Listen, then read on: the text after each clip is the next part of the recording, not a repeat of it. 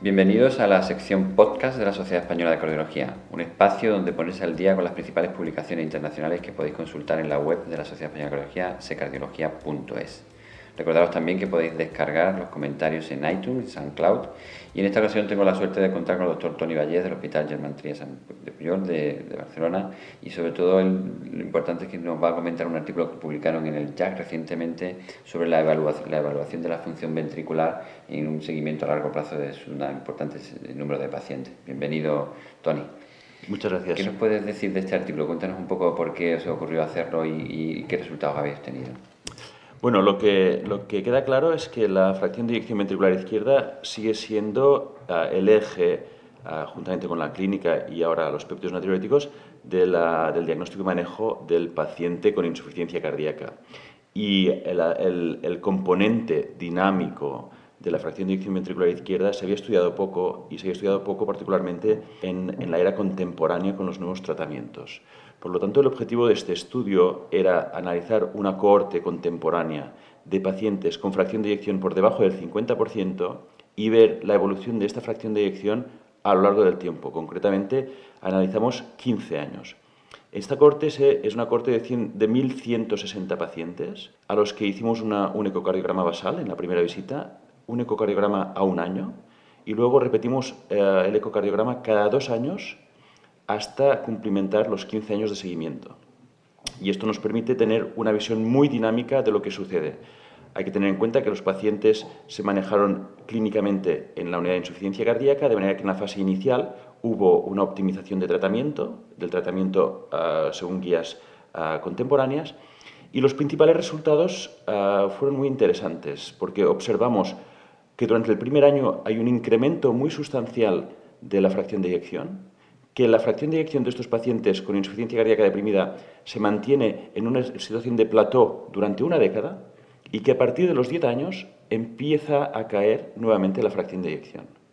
Este es, este es el primer y principal resultado del estudio de la forma U invertida de la fracción de eyección en el paciente con insuficiencia cardíaca reducida.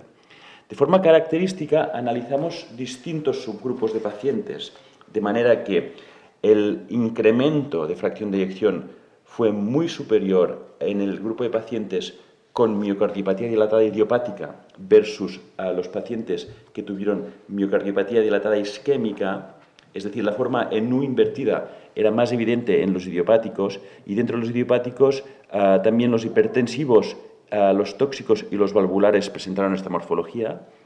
Ah, no así la miocardiopatía alcohólica, que lo que observamos es un incremento de la fracción de eyección y posteriormente casi la recuperación total. Punto número uno. Punto número dos. Aquellos pacientes cuyo diagnóstico se había hecho antes o después de 12 meses, es decir, si tenían más o menos de un año de antigüedad de la enfermedad, respondían distinto. De manera que aquel paciente que tenía más de 12 meses de antigüedad, a pesar de optimizar el tratamiento, el incremento que observamos de fracción de eyección es claramente menor que el paciente que debuta, el paciente que inicia su enfermedad. Punto número 3. Las mujeres mejoran más en cuanto a su fracción de eyección y presentan una característica en U mucho más acusada. Y finalmente, punto número 4, en, el grupo que nosotros analizamos, que estaba por debajo del 50%, cuando lo dividimos en reducida, entendiendo esta por debajo del 40 e intermedia, entre 40 y 49, vemos que los pacientes con reducida suben eh, muy evidentemente el primer año y durante el seguimiento se mantienen, mientras que los que están en fase intermedia suben muy poquito y tienen tendencia a caer su fracción de eyección. De manera que a los 15 años los intermedios y los reducidos se prácticamente se solapan y tienen la misma fracción de eyección. Deciros que entre los reducidos a los 15 años la mitad siguen siendo reducidos, un tercio son intermedios y un tercio son preservados. Mientras que aquellos que en el, en el inicio eran intermedios, al final del seguimiento se dividen en tres grupos. Un tercio se queda como insuficiencia cardíaca y fracción de eyección intermedia, un tercio se va a preservada y un tercio se va a reducida. Y esto forma parte del dinamismo de la fracción de eyección y esto tiene implicaciones terapéuticas. Todo esto que os he contado ah, son el análisis por subgrupos de distintos eh, escenarios clínicos ah, de la dinámica de la fracción de eyección y forman parte del, del objetivo 1 de este estudio. El objetivo 2 del estudio fue analizar si la dinámica de esta fracción de eyección ah, tenía algún impacto en cuanto a mortalidad. Y lo que vimos es que si la fracción de eyección del periodo previo desciende respecto al periodo anterior, se observa un mayor riesgo de mortalidad en el seguimiento durante los dos años siguientes hasta el próximo ecocardiograma. De manera que analizar los dos últimos ecocardiogramas pasa a tener mucho sentido porque mientras el paciente se mantiene en un plató o en una fase ascendente, se trata de un paciente de menor riesgo, mientras que cuando identificamos que estamos llegando a esa fase final donde la U invertida empieza a caer, eh, cada descenso de fracción de eyección está directamente relacionada con mortalidad. Bueno, estos son los resultados que hemos encontrado. Y Tony, es muy interesante porque de alguna manera nos, nos, crea muchas preguntas, por ejemplo, tanto en la fase inicial, porque a la hora de iniciar tratamiento, tú lo has dicho, tiene implicaciones terapéuticas claras, porque a lo mejor tendríamos que, antes de tomar una decisión, por ejemplo, como por ejemplo el implante de dispositivo y tal, habría que tomar un tiempo, porque probablemente necesitaríamos estar seguros que no va a haber una mejoría de la función. Y luego también, a mí también se me plantea una pregunta muy interesante en cuanto al seguimiento, porque claro, esto significaría que debíamos hacer seguimiento ecocardiográfico de forma un poco más digamos, reglada en este tipo de pacientes y no como a veces alguna, se preconiza algunas veces dejar pacientes con función ya muy deprimida o, preservada, pues que hay que espaciar mucho más la, la, valoración de la función ventricular porque parece que tiene un impacto cuando empieza a caer en ese momento. ¿no? Sí, absolutamente.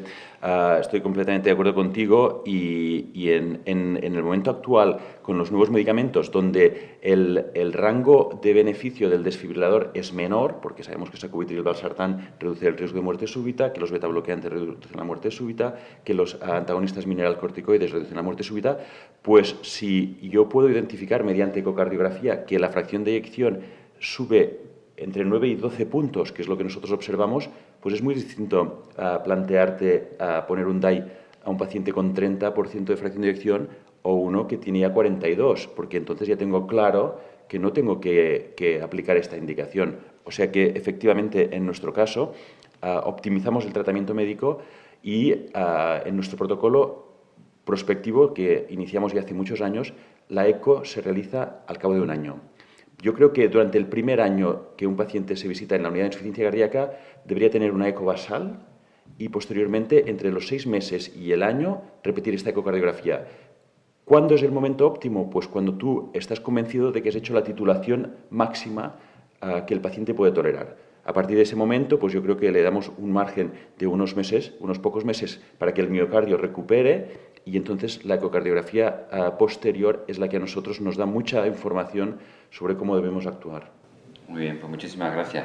Hemos conversado hoy con el doctor Valle, cardiólogo del Hospital de Puyol, y hoy muchísimas gracias por, por, tu, por tu vuestra publicación y sobre todo por venir a contárnoslas aquí. Recordaros siempre que podéis escuchar todos los podcasts de la SEC en iTunes, en SoundCloud y en la página web de secardiología.es, así como también podéis revisar estos artículos comentados siguiendo los links que están incluidos en la, en la descripción de cada podcast. Muchas gracias. Un placer, muchísimas gracias.